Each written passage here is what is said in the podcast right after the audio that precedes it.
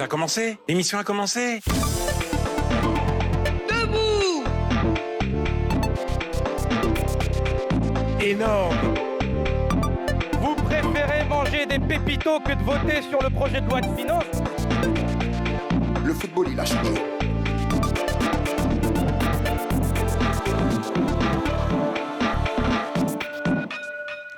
Good Morning Tour Ravi de vous retrouver à nouveau ce matin après deux semaines sans émission en direct. Vous êtes bien sur la matinale des étudiants de l'école publique de journalisme de Tours. Bonjour Théo. Bonjour Saskia et bonjour à toutes et à tous. Ravi de vous retrouver pour une nouvelle édition de Good Morning Tour. Au programme ce matin, Mourjane nous parlera des biodéchets dans le cadre de la nouvelle loi anti-gaspillage. On fera un point sur l'actualité sportive et Saskia évoquera la modération en ligne avec la publication des derniers chiffres de la plateforme gouvernementale Pharos. Mais avant ça, on fait un point sur l'actualité de ce vendredi 1er mars. Vous êtes bien dans Good Morning Tour. Il est 7h16.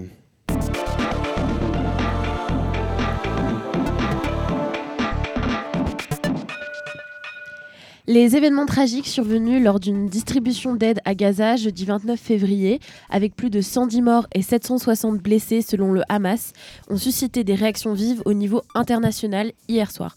Le président français Emmanuel Macron a exprimé sa plus ferme réprobation, exigeant vérité, justice et le respect du droit international le Conseil de sécurité de l'ONU s'est réuni pour discuter des responsabilités et des appels à un cessez-le-feu humanitaire immédiat. Vladimir Poutine a prononcé son discours annuel devant l'élite politique, militaire, économique et religieuse à Moscou jeudi 29 février, faisant des promesses sur le développement du pays tout en distribuant des avertissements sur une possible guerre nucléaire. Les dirigeants occidentaux qualifient d'irresponsables les propos de Vladimir Poutine. Les tensions internationales, notamment en Ukraine, continuent de planer sur la politique russe. L'Assemblée nationale a voté la reconnaissance de la responsabilité de l'État dans le scandale du chlordécone aux Antilles.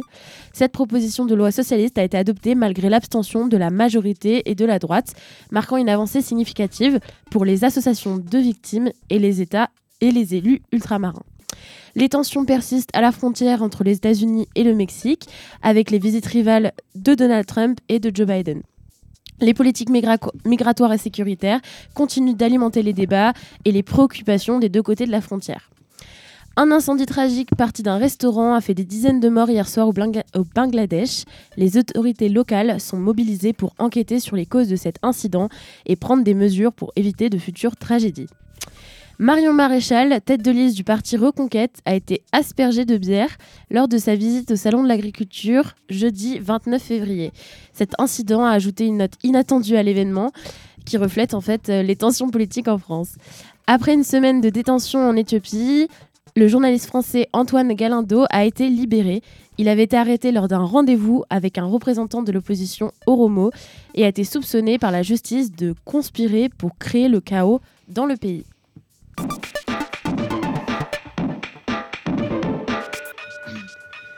Merci Juliette pour euh, ce flash info. On retrouve maintenant Saskia qui nous parle de la modération sur les réseaux sociaux. Le ministre de l'Intérieur Gérald Darmanin a détaillé mardi dernier devant le Sénat quelques statistiques concernant les signalements reçus par Pharos en 2023. Mais c'est quoi Pharos? Pharos, qui signifie littéralement plateforme d'harmonisation, d'analyse, de recoupement et d'orientation des signalements, oui c'est très long, est un portail créé en 2009 par le ministère de l'Intérieur pour signaler les contenus illicites en ligne. Ces contenus peuvent aller de commentaires incitant à la haine, d'apologie du terrorisme, de pédocriminalité ou encore de diffusion de contenus intimes sans consentement. Pour faire simple, ce service, c'est la police d'Internet. Et est-il beaucoup utilisé par les internautes? Alors oui, et encore plus cette année. En effet, les contenus illicites en ligne sont, signalés sont passés de 175 000 en 2022 à 211 000 en 2023. Les signalements cette année ont concerné principalement du contenu pédophile, alors que ceux sur l'apologie du terrorisme étaient assez peu nombreux comparés aux autres années. Gérald Darmanin précise cependant que l'augmentation vient à 90% de contenu antisémite. Cela va de pair avec l'augmentation des actes antisémites dans la vie, disons, physique, car une hausse de 284% a été observée par le Conseil représentatif des institutions juives de France sur l'année 2023 en ligne, depuis le 7 octobre, plus de 12 000 signalements pour de contenus antisémites ont été réalisés. Le ministre de l'Intérieur parle d'un antisémitisme d'atmosphère. Et quel est le rôle des réseaux sociaux dans tout ça? Les plateformes sont en partie responsables puisqu'elles ont une responsabilité de modération. En effet, elles ne peuvent pas agir sur les contenus avant qu'ils soient postés, mais elles sont censées protéger les utilisateurs des contenus haineux ou dangereux. Or, elles ne font pas assez dans ce sens. Twitter est le lieu de toutes les haines, puisque ses algorithmes de modération sont très opaques, encore plus depuis son rachat par Elon Musk. Selon le ministère de l'Intérieur, 75% des contenus antisémites venaient de Twitter en 2023. Darmanin a déclaré devant le Sénat qu'il était regrettable de ne pas avoir l'équivalent de l'ARCOM pour les réseaux sociaux, qui sont, je cite, parfois plus efficaces dans la propagande que certaines chaînes d'information. Du côté européen, de plus en plus de choses sont mises en œuvre, notamment avec l'entrée en vigueur du DSA, Digital Services Act, en août 2023. Ce règlement, qui s'attaque aux contenus illicites proposés en ligne, permet aux différents États membres de l'Union européenne d'harmoniser leur législation nationale en la matière.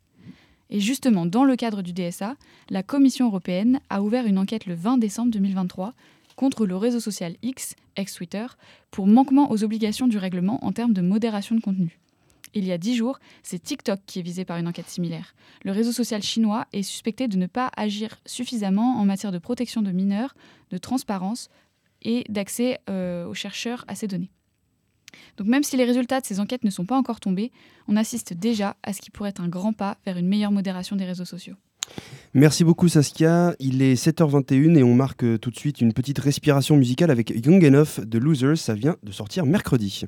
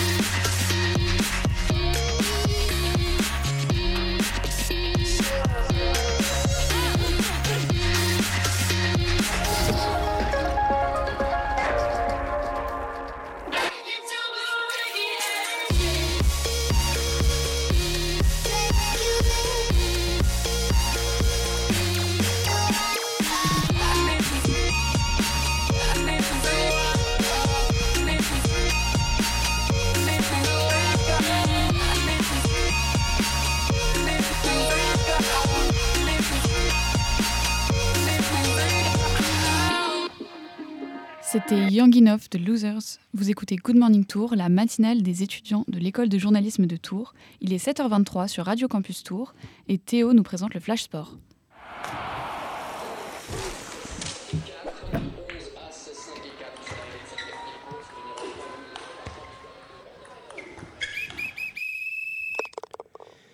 À la une de l'actualité sportive de ce vendredi 1er mars 2024, Paul Pogba suspendu 4 ans pour dopage.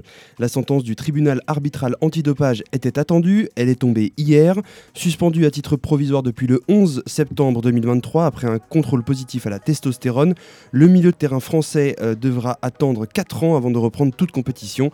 Le joueur de la Juventus Turin a d'ores et déjà annoncé qu'il fait appel de cette décision devant le tribunal arbitral du sport de Lausanne, verdict attendu dans 4 Football toujours avec Rennes qui a éliminé Le Puy en quart de finale de la Coupe de France hier soir. Après Lyon mardi et Valenciennes mercredi, le Stade Rennais s'est qualifié pour les demi-finales de la compétition. Grâce à des réalisations de théâtre et un doublé de Benjamin Bourigeau, les Rennais se sont imposés 3-1 face au Puy, club de National 2. En demi-finale de Coupe du Roi, l'équivalent espagnol de la Coupe de France, c'est l'Athletic Bilbao qui s'est facilement imposé face à l'Atlético de Madrid 3-0 et se qualifie pour la finale dans laquelle le club affrontera Majorque le 6 avril prochain. Le président de la République a inauguré le village olympique de Saint-Denis hier. Le bâtiment sera au cœur des JO de Paris 2024. Ce sera le lieu de vie de toutes les délégations d'athlètes pendant toute la durée des compétitions. Emmanuel Macron a rappelé que la fin de la construction marquait une étape essentielle de ces Jeux. Les athlètes français seront logés, eux, dans trois bâtiments au sud-est du village olympique, proche des transports et du restaurant. En tennis, le français Hugo Humbert domine le polonais Hubert Urkaz en quart de finale à Dubaï. Après avoir déjà dominé Urkaz 8 mondial à Marseille, Humbert s'est encore une fois imposé euh, face au polonais en 3-7, 3-6, 7-6, 6-3. Le français a sauvé 3 balles de match dans la rencontre. Il affrontera le russe Danil Medvedev, deuxième mondial, qui s'est facilement, facilement défait de l'espagnol Alejandro Davidovich Fokina en 2-7, 6-2, 6-3. Et puis comme toujours, on termine avec les performances des équipes de l'EPJT TFC. Cette semaine, ce sont les filles qui affrontaient l'équipe de Saint-Symphorien. Malgré une très belle performance, elles se sont inclinées la tête haute. La préparation pour le tournoi de football interécole de journalisme s'intensifie progressivement. On rappelle que le rendez-vous est fixé au 23 mars prochain. Merci Théo, il est 7h26 sur Radio Campus Tour et tout de suite on retrouve Zachary qui va nous parler musique. Bonjour tout le monde, aujourd'hui j'avais envie d'aborder un sujet détente, un sujet musique, c'est ma grande passion. Est-ce que vous savez ce que c'est un vocodeur? Oui mais vaguement. Euh, pas trop. Alors le vocodeur, c'est un synthétiseur avec un petit micro.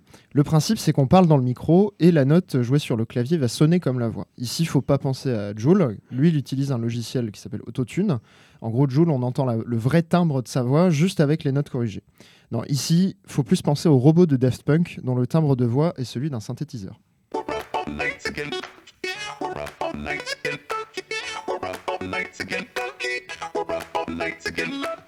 We're Up All Night to Get Lucky. On aura reconnu leur tube de 2013. Bon, alors ce dernier album des Daft Punk, il est unanimement reconnu pour être un hommage au disco et au funk. Le fait d'utiliser le vocodeur depuis le début de leur carrière est une sorte d'hommage à certains groupes de rock progressif, mais aussi aux pionniers du funk qui utilisaient la talkbox dans les années 70-80, un vocodeur un peu plus rudimentaire.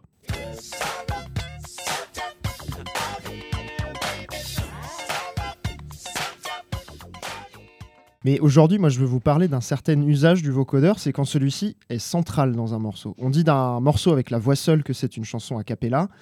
Eh bien, sachez que faire de la cappella au vocodeur, ça existe, mais il a bien fallu y penser.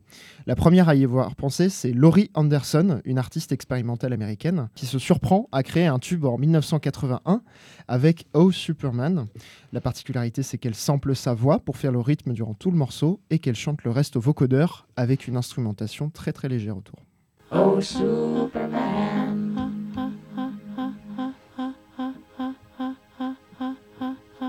Oh John.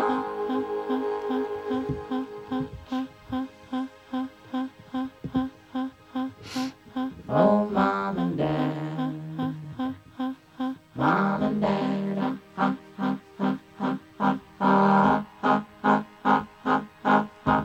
Hi. I'm not home right now, but if you want to leave a message, just start talking at the sound of the tone. C'est joli, c'est mélancolique. L'artiste a voulu rendre un hommage à un opéra et utilise le vocodeur pour sonner comme un chœur grec. Et en plus, elle dénonce le complexe militaro-industriel américain qui utilisait le vocodeur à l'origine pour crypter des conversations par téléphone. On est en 81 et Laurie Anderson fait découvrir au monde, au monde tout simplement une nouvelle sonorité, une nouvelle façon d'entendre l'union de la sensibilité humaine et de la technologie. On peut avoir du mal au premier abord à dépasser l'a priori qu'on a sur le vocodeur. C'est froid, c'est robotique mais il a toujours été utilisé pour souligner cette ambivalence. On sait que le son de base, il est électronique, mais la façon dont le son est déformé, malaxé, c'est beaucoup trop humain. Allez hop, 24 ans plus tard, on est en 2005, et voilà la Britannique Imogen Heap qui vient de se séparer de son mec.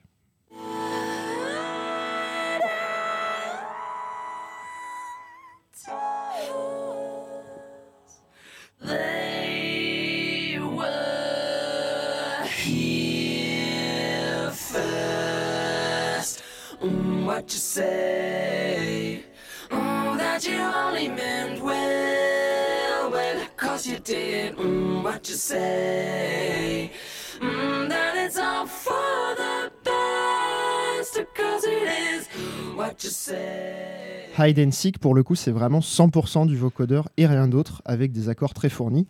Ça invoque la complexité et la multiplicité des sentiments. Et je sais pas vous, mais je trouve ça hyper parlant quand ça chante très fort dans le vocodeur. C'est assez poignant. 11 ans plus tard, en 2016, le big boss de l'indie folk Bon Iver a déjà fait Skinny Love. Il a déjà collaboré avec Kanye West, qui s'est grandement inspiré de lui quand il s'est mis à chanter avec de l'autotune. Alors, il sait bien chanter Bon Iver, hein. donc il a déjà fait des, des chansons à l'autotune a cappella qui ressemblent presque à du vocodeur. Mais là, dans son album 22 A Million, il va le faire, sa chanson vocodeur, Creeks. Down along the creek, I remember something.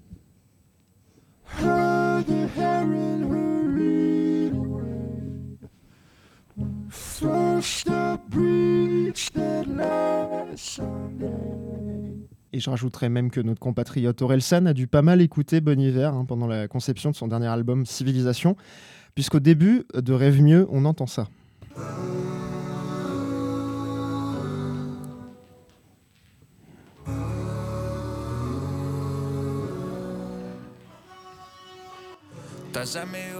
Bon allez, je vous lâche avec mes histoires de vocodeurs. La morale, c'est que c'est pas parce que vous utilisez des instruments électroniques que c'est forcément dénué d'émotion. Depuis plus de 40 ans, les chanteuses et chanteurs qui ont l'idée de faire du vocodeur a cappella l'ont bien compris. Et c'est très joli à entendre, de la pop expérimentale jusque dans la folk. Merci Zachary. Et je rajouterai même jusque dans le rap, puisqu'on écoute tout de suite California Love de Tupac avec du vocodeur pour rester dans le thème.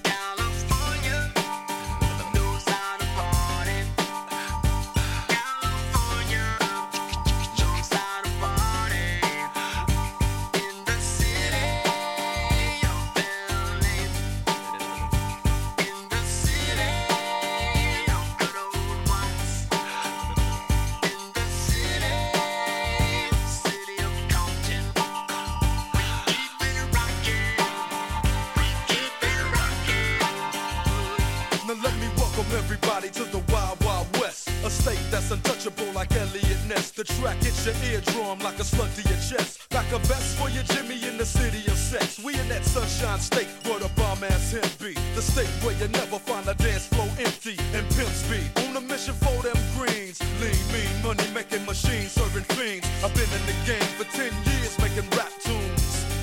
Since Honeys was wearing Sassoon, now it's 95 and they clock me and watch me diamond shining, looking like a Rob Liberace. It's all good from Diego to the Bay. Your city is the bomb if your city making pay. Throw up a finger if you feel the same way. Straight putting it down for California, yeah.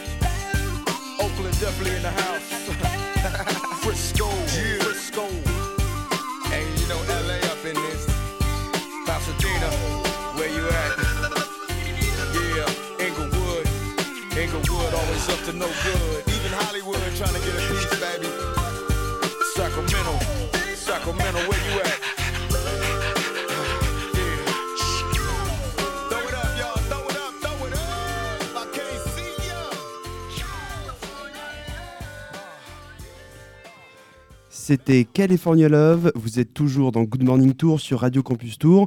Tout de suite, on retrouve Mourjane. Alors, Mourjane, trier et valoriser les biodéchets, c'est ce que les professionnels comme les particuliers sont tenus de faire depuis le 1er janvier 2024 dans le cadre de la loi anti-gaspillage votée en 2020. Mais qu'est-ce que ça veut dire? Et oui, composter, ce devrait être notre nouvelle résolution à tous depuis le début de l'année, mais ce n'est apparemment pas à l'agenda de tous. Moi, si j'ai pas envie de composter, je composte pas. Et c'était Christian Robert, maraîcher et copropriétaire des Halles, le marché couvert de Tours. Tout ce qui est légumes ou tout ce qui est fruits marqués, on le garde pour nous pour faire justement des compotes, mais pas composter. Mais alors que se cache derrière cette obligation de composter? En vérité, ce sont les collectivités territoriales qui sont dans l'obligation de soutenir le tri et la valorisation des biodéchets, c'est-à-dire les déchets verts et les déchets alimentaires. Mais dans les halles de Tours, aucun composteur en vue. On n'a jamais entendu parler de quoi que ce soit. Je- Est-ce donc une législation non contraignante ou un manque de communication? Le problème se pose en effet au-delà de l'envie de composter, comme le raconte Amanda Yahya, patronne de l'épicerie Tourangelle Bio, la fourchette paysanne. Quand j'ai ouvert l'activité, j'ai commencé à composter, parce que pour moi c'est une évidence de composter. Et donc j'ai fait appel au Verre de Tours, euh, l'association qui s'occupe de faire le compost. Mais en fait euh, j'en avais pour euh, 1500 euros par an. Donc en fait j'ai dû arrêter de composter pour des raisons financières. J'ai dit que je me mettrais à composter que lorsqu'en fait euh, les collectivités appliqueront la loi. Et pourtant, Tours Métropole propose déjà des composteurs individuels ou collectifs sur demande. Alors que voudraient ces commerçants qui produisent des biodéchets? Les idées ne manquent pas. Ça marchait bien avec les verres de tour. Ils, me- ils venaient une fois par semaine, ils récupéraient le bac plein, ce serait le minimum. Ou bien que sur euh, là la place, euh, au même titre qu'on jette le bac jaune, le bac machin, bah, en fait qu'on ait la même chose pour les biodéchets. Alors que penser si composter à notre échelle individuelle semble être un geste auquel nous devrions être tous et toutes plus sensibles, ne pourrions-nous pas attendre des collectivités un véritable système de tri des biodéchets? En tout cas, pour l'instant, impossible de faire la part du colibri en se fournissant en composteur pour cause de rupture de stock à l'échelle nationale. Merci beaucoup, Mourjane. C'est un plaisir d'être avec vous sur Good Morning Tour. Déjà l'heure de conclure cette matinale. Merci à nos auditeurs de nous avoir suivis et un grand merci à notre équipe du jour, Théo, Juliette, Mourjane et Zachary. Merci Saskia. La semaine prochaine, l'équipe euh, de Good Morning Tour prend des vacances pour cause de pause pédagogique ici à l'EPJT. Rendez-vous donc dans deux semaines, le vendredi 15 mars, bien réveillé et reposé, euh, pour le prochain Good Morning Tour sur Radio Campus Tour 99.5.